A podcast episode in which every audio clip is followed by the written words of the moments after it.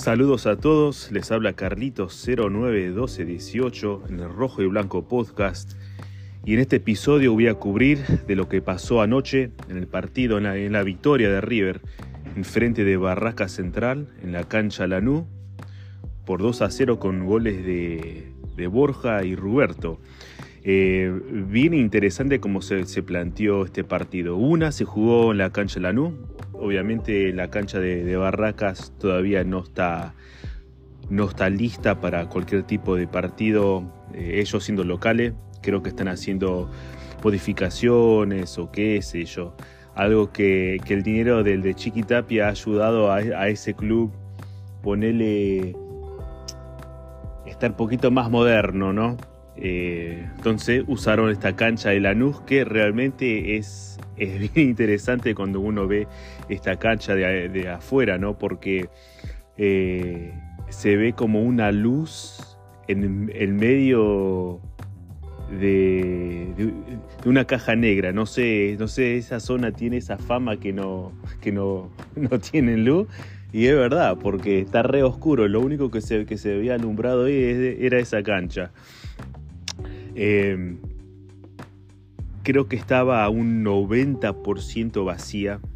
Bien interesante cómo, cómo se organizó eh, esta asistencia de, los hinchas locales, ¿no?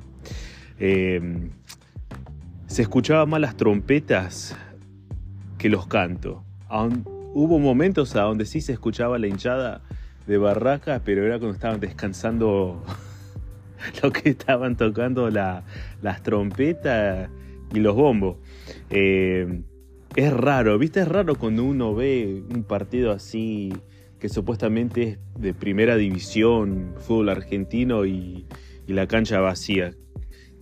La, última vez que eso me dio, que, lo vi, que, que, me trajo recuerdo fue durante la pandemia, ¿no? Donde vimos las canchas súper vacías, pero por lo menos ahí ponían una lona, algo con los con, los sponsors, eh, los escudos de, los equipos, algo, pero ayer, honestamente, como estaba enfocado la, tele, eh, era solamente atrás el de, la, de un arco donde se veían trapos y, y creo que esa esquina era donde estaba la hinchada de, Barraca. Eh, los aplaudo porque fueron, pero creo que no eran más de, de 100.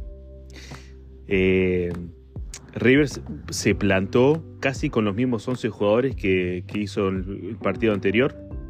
Obviamente no estaba Colidio, eh, se, lesionó un día antes de este partido. Eh, salió con un 4-2-3-1, ya con el juvenil Mastatubono como titular, que la verdad que fue para mí la figura eh, jugadorazo.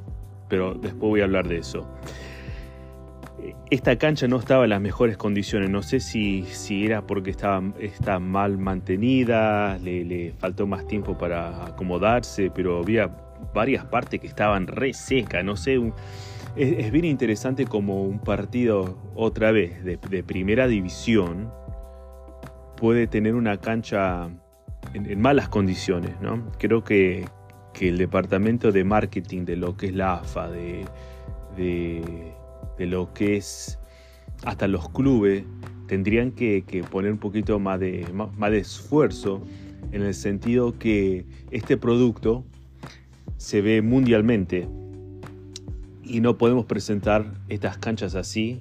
Obviamente los clubes chicos y los clubes medianos en Argentina no tienen los presupuestos que los clubes grandes. Pero una cosa es tener algo, algo chico que es presentable y otra cosa es no querer eh, mantener el césped, no realmente no, no ponerles atención.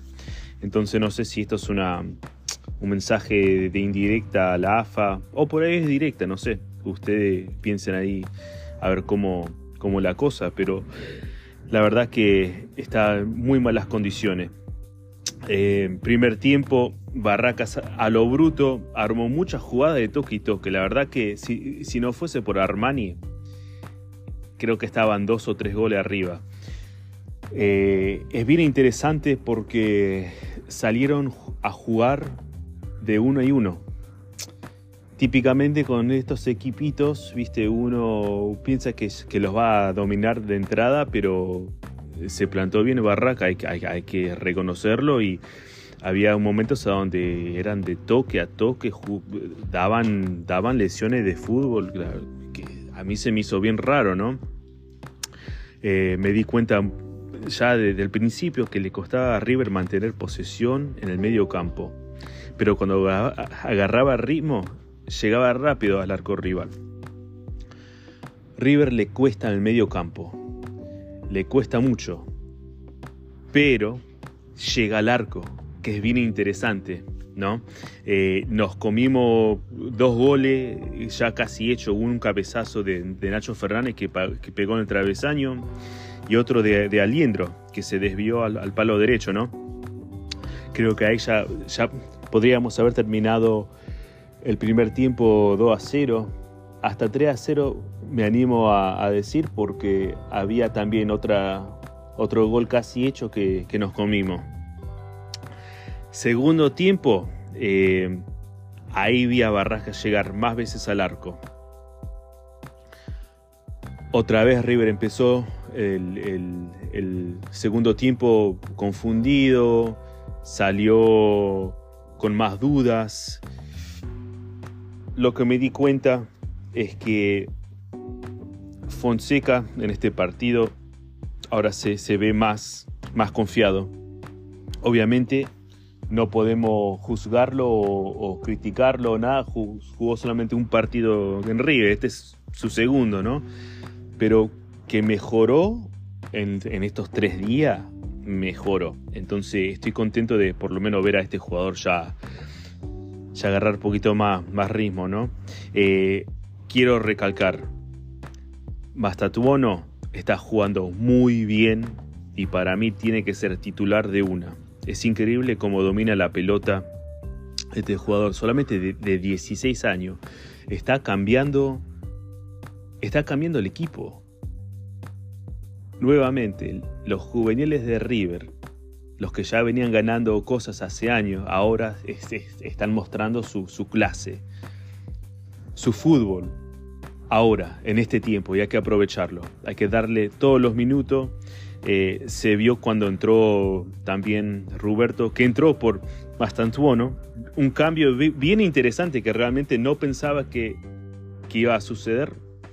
Eh, pero parece que de Micheli vio también que, que el, gol de, Bueno, el gol faltaba. El gol faltaba y para poner más presión lo puso a, a, Roberto. Ahí a los minutos de eso es cuando llega el gol de Borja. Llegó a, los 20 minutos del, final. Eh, cabezazo. Para nosotros, hincha River, lo gritamos como, como si fuera una final porque nos costaba eh, eh, ese último toque nos costaba tanto para, para convertir.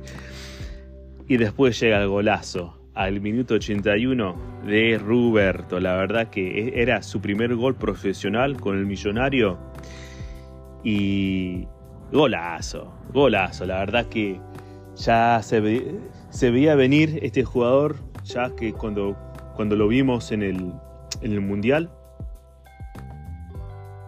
sub-17, eh, siendo goleador de ese torneo, ya lo queríamos ver a hacer goles en River. Y se dio. Anoche, golazo, la verdad que estoy re contento por él, re contento por su familia porque la historia de él es bien interesante. Para llegar a este nivel, a los 17 años, o 18, creo que él tiene 17 es, increíble, es increíble. Y ojalá que venga más goles. Quiero destacar que Armani para mí es figura de River siempre. Ayer tapó mínimo, mínimo seis goles hechos de Barraca. Si no tenemos arquero, vamos a sufrir. Ojalá nunca se lesione Armani, ojalá se quede por un largo tiempo no confío en Centurión. Eh, no creo que él es el suplente adecuado para Armani, aunque es lo que hay. creo que para el año que viene ya tenemos que pensar, eh, buscarle un buen suplente a Armani por si las moscas, ¿no? Supuestamente los rumores que Armani va a, firmar por un año más y después parece que, se va a retirar o va a seguir su carrera en Colombia, no sé. Eso hay, siempre hay, rumores con, con, Armani para mí que se quede siempre en River, que no se vaya, pero hay que ser realista.